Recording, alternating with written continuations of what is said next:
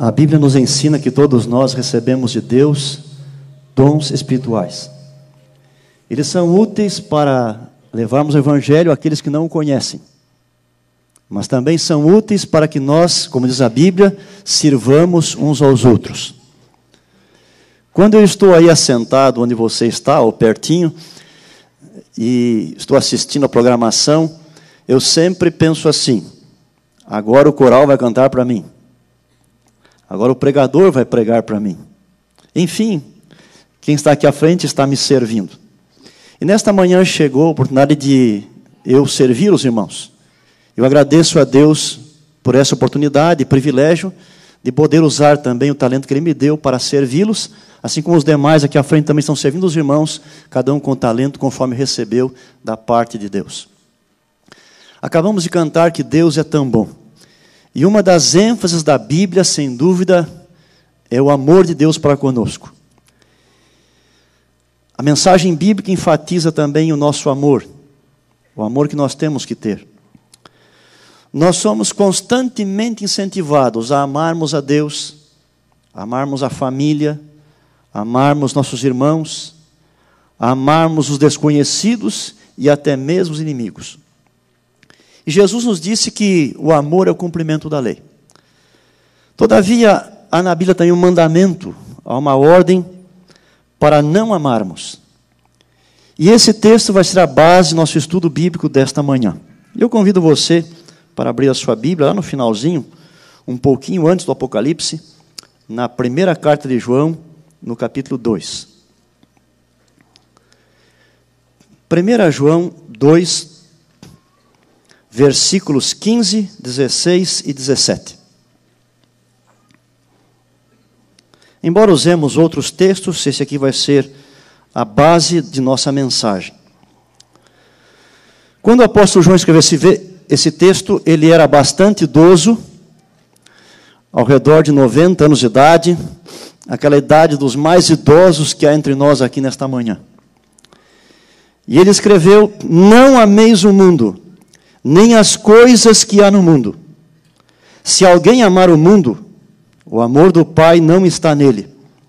Porque tudo o que há no mundo, a concupiscência da carne, a concupiscência dos olhos e a soberba da vida, não procede do Pai, mas procede do mundo. Ora, o mundo passa, bem como a sua concupiscência. Aquele, porém, que faz a vontade de Deus, permanece eternamente. Portanto, embora Deus seja amor, e devamos amar, há um tipo errado de amor, um amor que Deus detesta, é o amor ao mundo, um amor que nós também devemos detestar. Para uma melhor compreensão desse texto, eu faço referência ao parágrafo imediatamente anterior. Aqui, quando lemos do 15 ao 17, apresenta a relação que o cristão deve ter com o mundo. Mas no parágrafo anterior, dos versos 12, 13 e 14, Deus apresentou-nos em Sua palavra a relação que devemos ter com Ele. E é interessante que, ao tratar da sua igreja, nesses três versos, ele usa três expressões. No verso 12, fala filhinhos. No verso 13, no início fala pais, e no meio do verso fala jovens. E no verso 14 repete as três expressões. Começa com filhinhos, na segunda linha vai para pais, e na terceira linha apresenta jovens de novo. É interessante que essas expressões, filhinhos, jovens e pais, não se referem à idade física dos membros da igreja, mas sim ao estágio de desenvolvimento espiritual dos leitores dessa carta. Desse modo, filhinhos aqui são os recém-convertidos, os que estão iniciando a vida cristã. Jovens são aqueles que estão mais adiantados na vida espiritual e que estão lutando e também vencendo. E os pais, aqueles que têm já uma profunda experiência com Deus e são maduros em sua fé.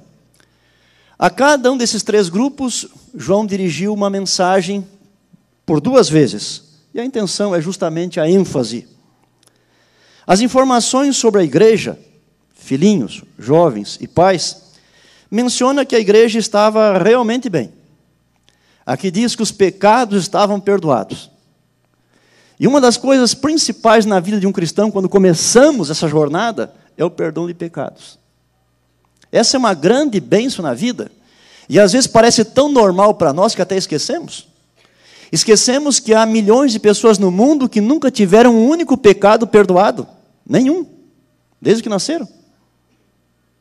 Enquanto que nós temos todos os pecados perdoados e sobre nós não há nenhuma condenação. Que grande privilégio é esse? E quem começa a vida cristã, quem é filhinho de Deus, já começa sendo perdoado. Isto é maravilhoso. Esse texto apresenta também a realidade de que os jovens eram fortes porque eles tinham a palavra de Deus. E essa força os levava a vencer a Satanás. Aqui nós temos a maneira como vencer o maligno. A Bíblia nos diz que nós temos como cristãos três grandes inimigos. Isso aparece em vários textos da Bíblia. Eles são Satanás, o mundo e a carne. E nesses textos aqui aparecem essas três coisas, os três inimigos nossos. E eles podem ser vencidos quando abrigamos a palavra de Deus em nosso coração. Agora, na sequência, depois de falar do que está do verso 12, 13 e 14, a relação da igreja com Deus, ele está apresentando que, apesar de ser uma igreja que estava num bom nível espiritual, de ter tantas bênçãos na relação com Deus, a vida cristã continuava. As tentações não haviam terminado ainda. E ele passa a escrever o mundo e apresenta como a igreja deve relacionar-se com o mundo. E a ordem é: não ameis o mundo, Aqui o verbo amar é aquele mesmo verbo usado tantas vezes na Bíblia, o verbo agapau. Expressa escolha, estima, valorização. E quando diz não ameis o mundo, na verdade Deus diz assim: não escolham o mundo, não estimem o mundo, não valorizem o mundo. E nesses textos da primeira carta de João, nós encontramos quatro razões pelas quais um cristão eu, você, não devemos amar o mundo. E a primeira razão, o cristão não deve amar o mundo por causa daquilo que o mundo é. Um pastor estava reunido com os seus jovens e falava sobre esses assuntos, e o moço disse: Mas, pastor, lembrou ele de João 3,16: Se Deus amou o mundo de tal maneira, por que eu não posso amar também? Espertinho, não.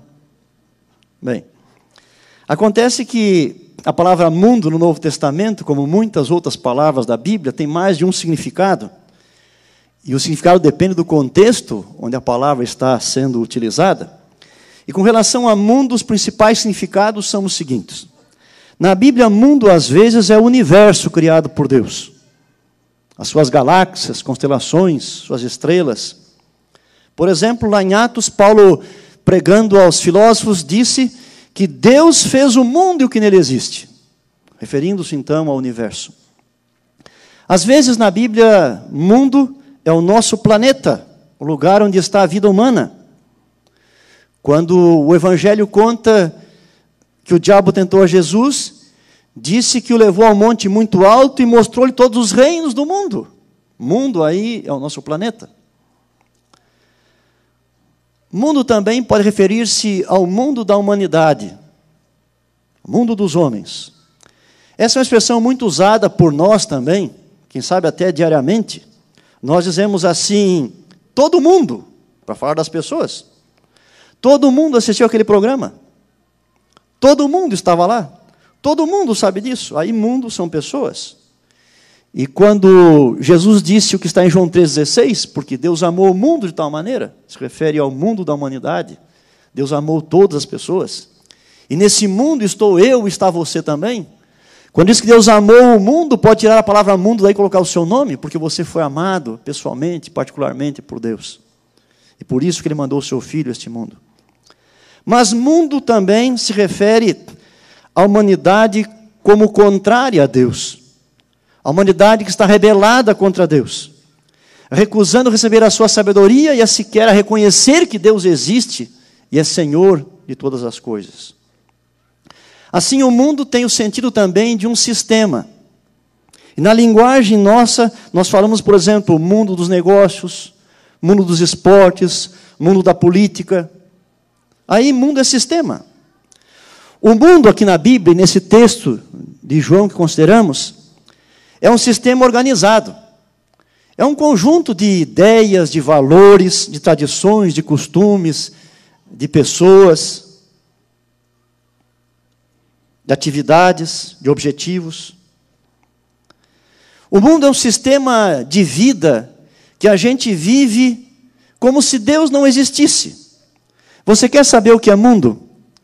Ligue a sua TV em qualquer canal, em qualquer programa. E veja o que acontece.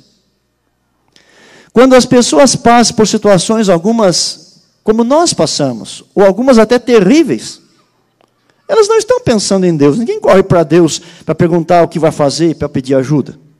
Elas continuam a viver como se Deus não existisse. Quando tem que tomar decisões importantes na sua vida, decisões que às vezes vão mudar todo o curso da sua existência neste planeta, elas não vão buscar Deus. Quando na TV entrevistam as celebridades, os artistas, os músicos, os desportistas, enfim, os políticos, e eles emitem o que eles pensam sobre vida, estilo de vida, sobre casamento, namoro, sexo, educação de filhos. Veja, o que sai da boca deles é puro mundo. Ninguém está pensando em Deus. Portanto, esse mundo que deve ser amado, esse sistema de vida contrário a Deus, que a gente vive como se Deus não existisse. O que vale é o dinheiro, é o sexo, é o poder, é o secularismo. Esse é o mundo que nós somos orientados a não amar. Esse é um mundo que trabalha contra Cristo e contra a sua obra. É uma ferramenta de Satanás para tentar impedir o plano da salvação. E por isso o diabo é chamado, e Jesus mesmo falou assim, o príncipe deste mundo. E é dito também no Evangelho que o mundo inteiro jaz no maligno. O mundo domina os incrédulos, e eles são chamados de filhos do mundo. O mundo é uma expressão que abarca todos os descrentes, os que estão em trevas, que não passaram ainda como nós pelo processo do novo nascimento, os quais não compreendem a Cristo e nem também os cristãos. Em certo sentido, o cristão é como um mergulhador. Imagine um mergulhador que vai praticar o esporte lá em algum lugar do mar. Para mergulhar, deve ter um equipamento. Lá no fundo do mar não é o meio ambiente do ser humano.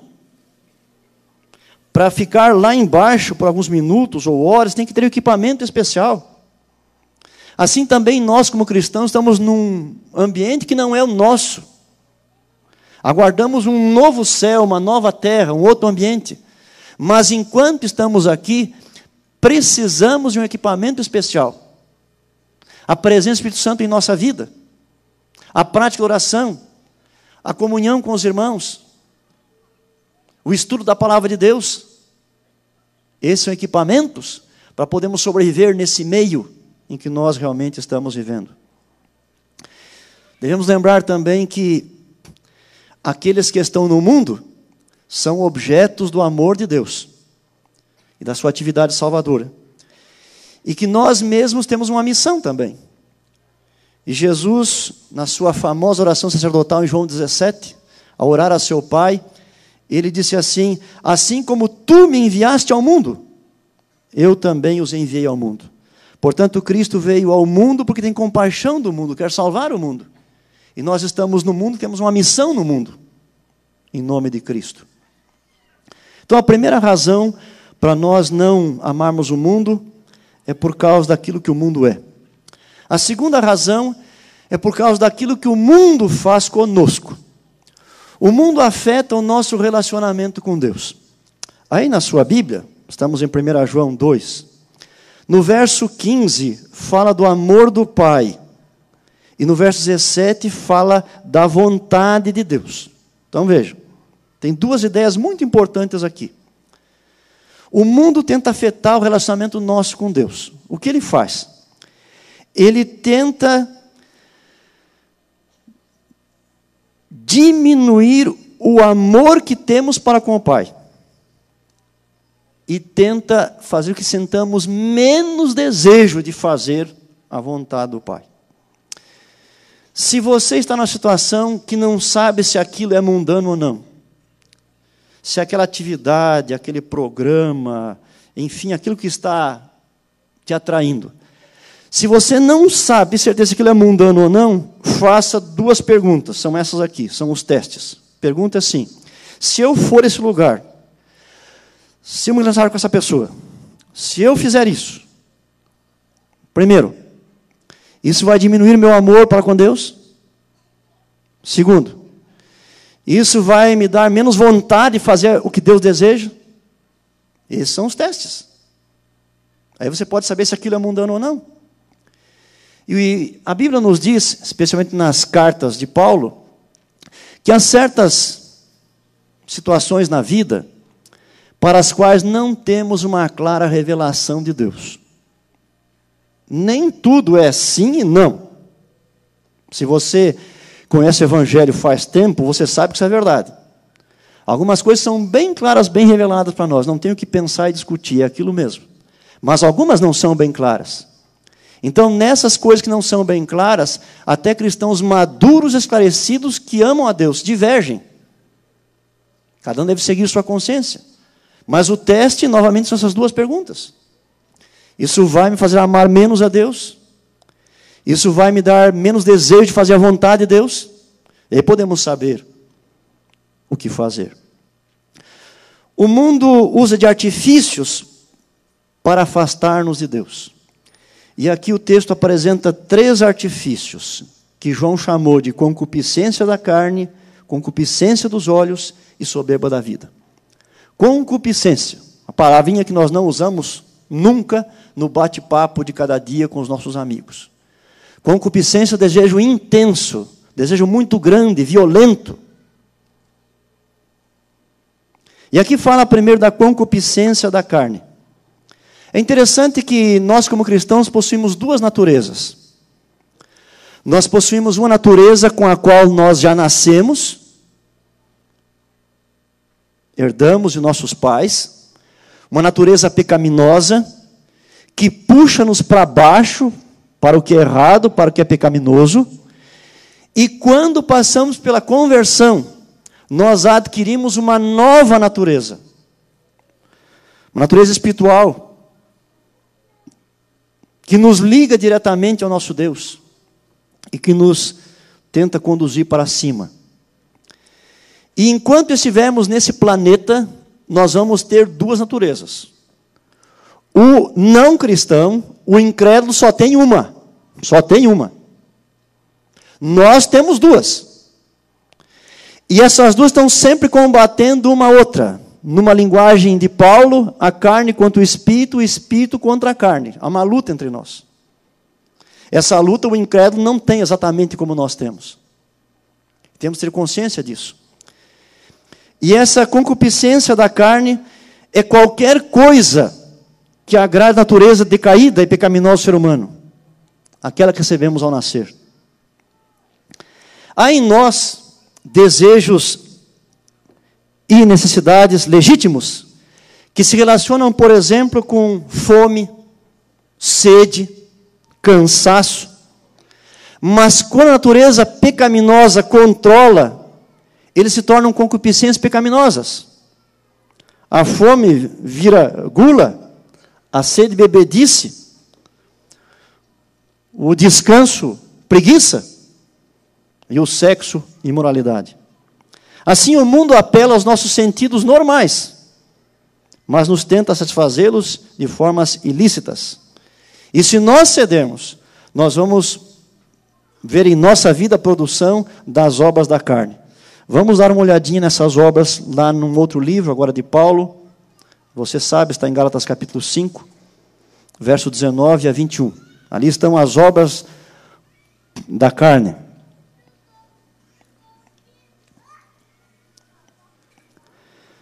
Gálatas 5, 19 a 21. Ora, as obras da carne são conhecidas, e são prostituição, impureza, lascívia, idolatria, feitiçarias, inimizades, porfias, ciúmes, iras, discórdias, dissensões, facções, invejas, bebedices, glutonarias e coisas semelhantes a estas, a respeito das quais eu vos declaro, como já outrora vos preveni, que não herdarão o reino de Deus os que tais coisas praticam. É interessante que tudo que a Bíblia diz sobre a carne é negativo. Diz a Bíblia que nela não habita bem algum. Romanos 7,18. Ela para nada aproveita. João 6,33. Não devemos confiar nela. Filipenses 3,3. E nada devemos expor para a carne. Romanos 13, verso 14. Concupiscência da carne indica as tentações que brotam de dentro de nós. Portanto, a pessoa que é dominada pela natureza carnal tem uma vida negativa. Mas o segundo artifício que temos aqui, que o mundo usa para afastar-nos de Deus, é chamado de concupiscência dos olhos. Os olhos podem ter desejos. E essa expressão concupiscência dos olhos parece designar tentações que vêm de fora de nós. É a tendência de deixar-nos cativar pela exibição de coisas externas, sem investigar os seus valores reais.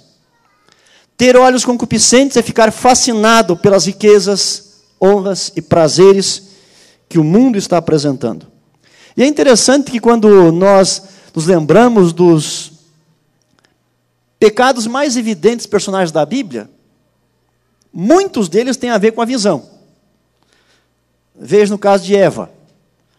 O texto diz assim: Vendo a mulher que a árvore era boa para se comer.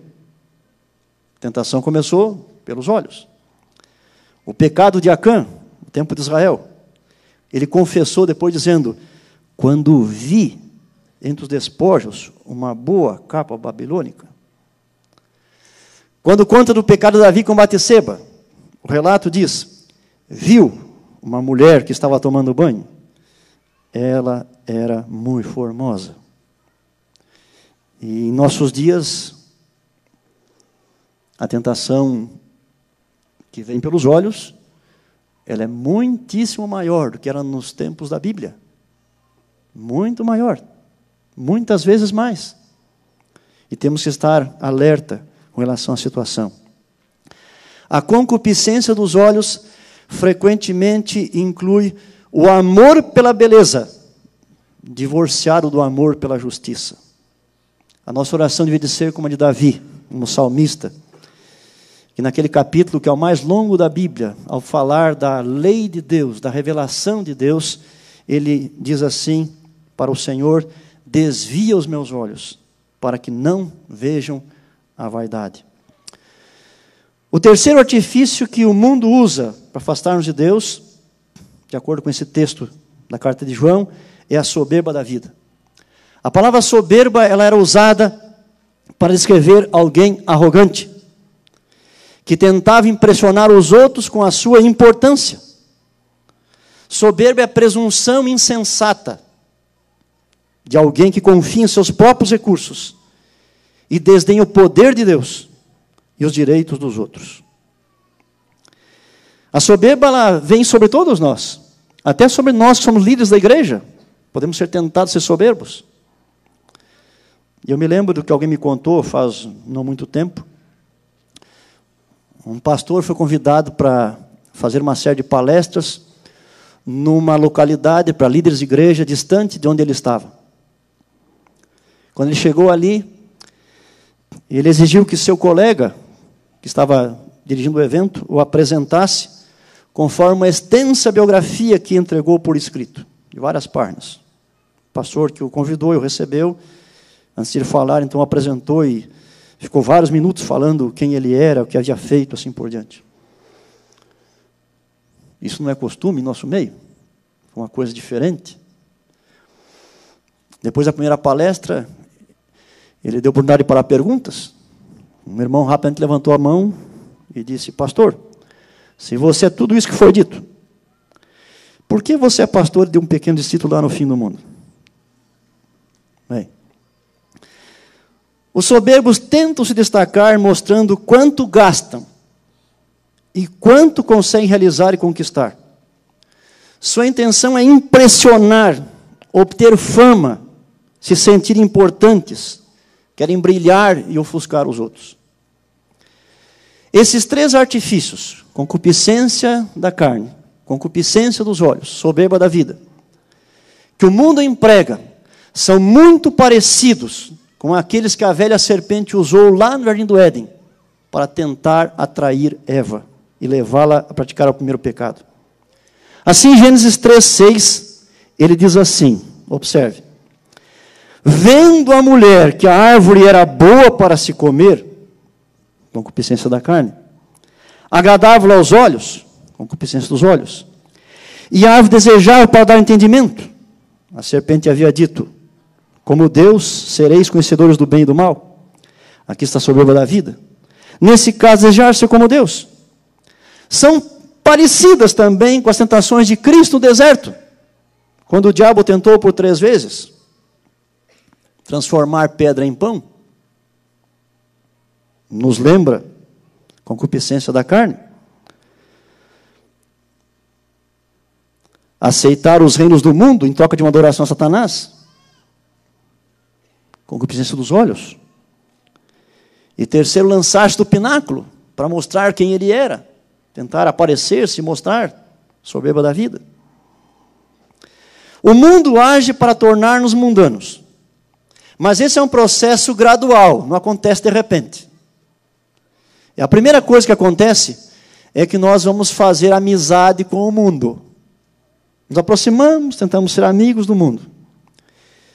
E aí, Tiago 4, verso 4 nos lembra que quem é amigo do mundo vai ser inimigo de Deus.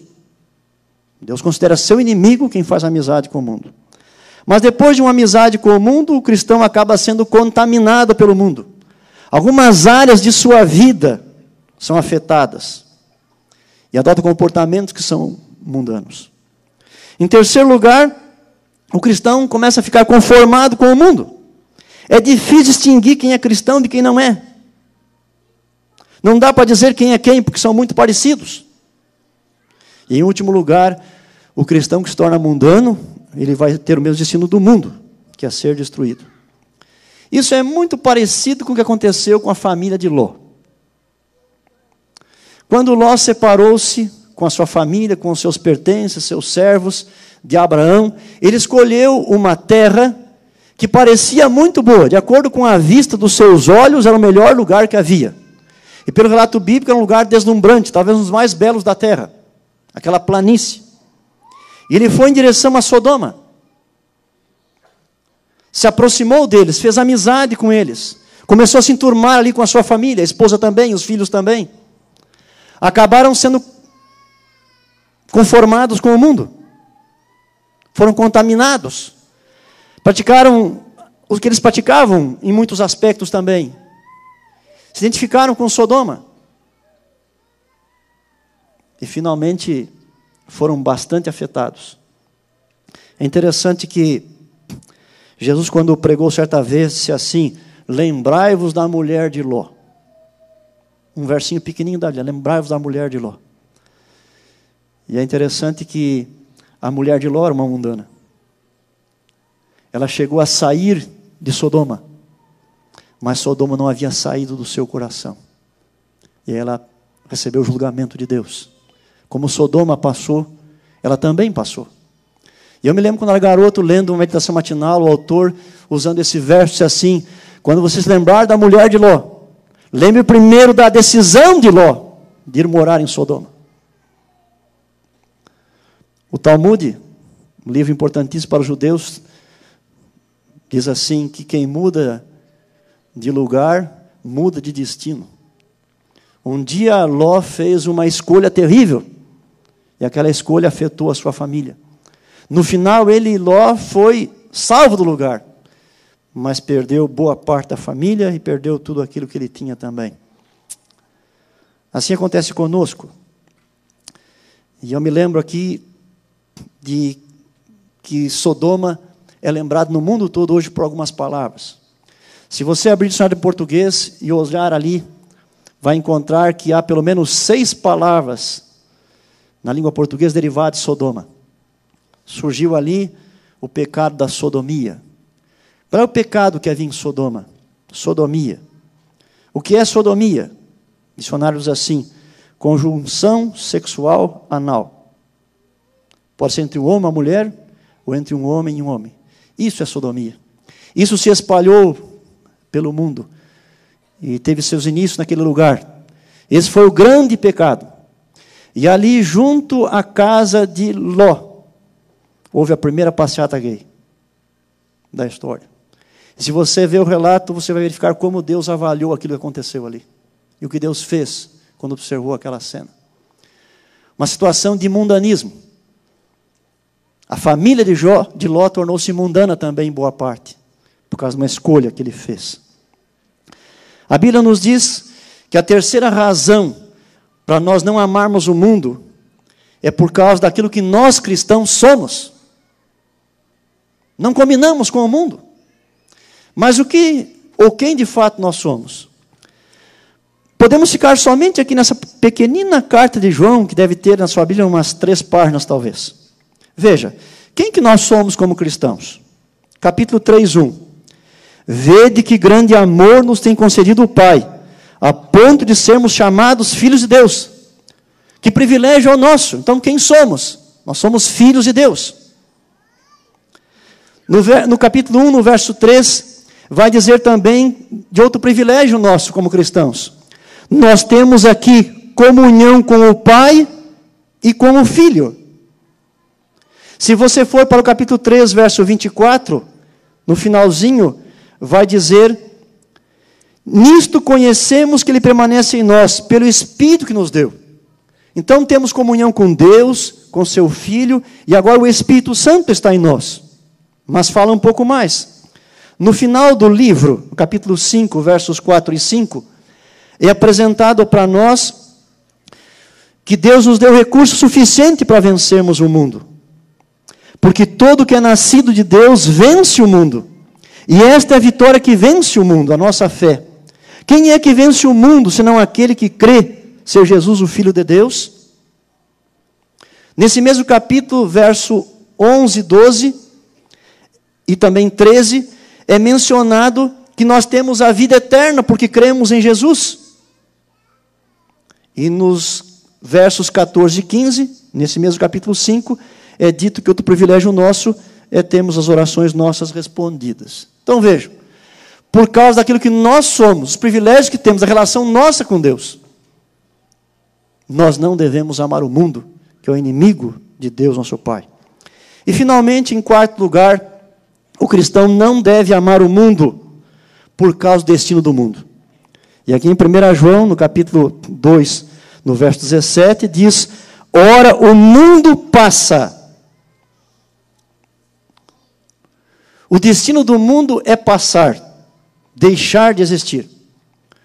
Um pesquisador disse que 19 civilizações já deixaram de existir em nosso planeta, na história humana. Algumas foram grandes civilizações. Abarcavam muitas coisas, muitas pessoas, duraram alguns séculos, mas acabaram passando.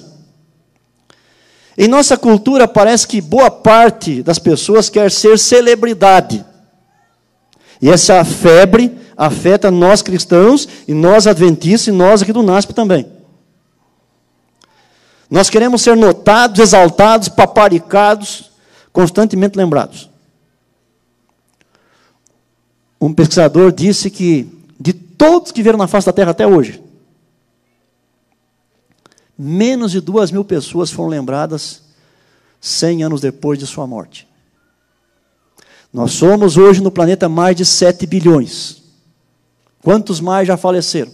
De todos esses, menos de duas mil pessoas são lembradas após 100 anos de sua morte.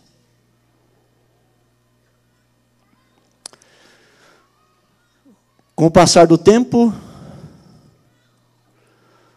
os nossos descendentes não se lembrarão de nós. Assim como nós não nos lembramos dos nossos antecessores, né? Por exemplo, o que você sabe sobre o seu bisavô? O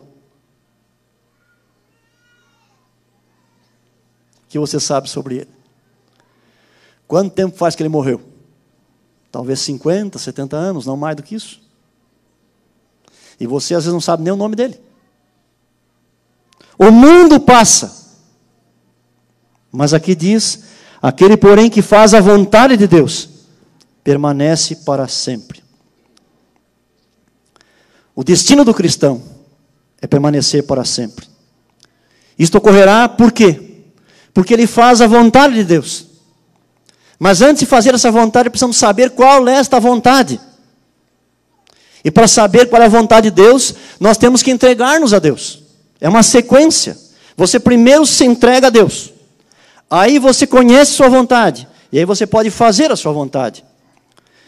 Em Romanos, no capítulo 12, há um texto bem conhecido. Romanos 12, 1 e 2. O apóstolo Paulo diz: Rogo-vos, pois, irmãos, pelas misericórdias de Deus, que apresenteis o vosso corpo por sacrifício vivo, santo e agradável a Deus, que é o vosso culto nacional. Quer dizer, entreguem-se completamente a Deus. E não vos conformeis com este século, podia colocar mundo, mas transformai-vos pela renovação da vossa mente, para que experimenteis qual seja a boa, agradável e perfeita vontade de Deus. E se você se entregar a Deus, você vai então conhecer sua vontade e vai saber que essa vontade sempre é boa, sempre é agradável, sempre é perfeita e vai ter a bênção que ela traz realmente na sua vida. Assim, irmãos, concluindo nosso estudo bíblico desta manhã, o cristão está no mundo físico, pertence ao mundo dos homens, mas não compactua com o sistema do mundo que se opõe contra Deus e contra a sua vontade. Como mergulhador, estamos num meio ambiente que não é nosso. Se não cuidarmos, ele nos sufocará. Devemos vigiar para que este mundo não entre em nós como costuma fazer, pelo coração. Não ameis o mundo. Evitemos tudo que tenda a diminuir o nosso amor para com Deus, o nosso desejo de fazer a Sua vontade. Como vimos, nós temos quatro bons motivos para não amarmos o mundo. Primeiro motivo, por causa daquilo que o mundo é, um sistema satânico que constantemente guerreia contra Cristo, sua obra e seus filhos. Segundo, porque o mundo tenta nos seduzir ao pecado. Terceiro, porque somos filhos de Deus e temos uma nova natureza, semelhante ao nosso Pai. Em quarto lugar, por causa do destino do mundo, que é passar. Como filhos de Deus, Vamos continuar a crescer para sermos maduros espiritualmente. Crescer no amor e na obediência para com Deus. E lembremos que a declaração não ameis o mundo não é só uma ordem, é uma promessa. Cada ordem de Deus na Bíblia é uma promessa. E quando diz não ameis o mundo, Deus diz porque você é meu filho. Você tem todo o recurso que eu dei para você, para você não amar o mundo. Isso é possível na sua vida. Sejamos obedientes com a bênção de Deus, e assim permaneceremos com Ele por toda a eternidade. Amém.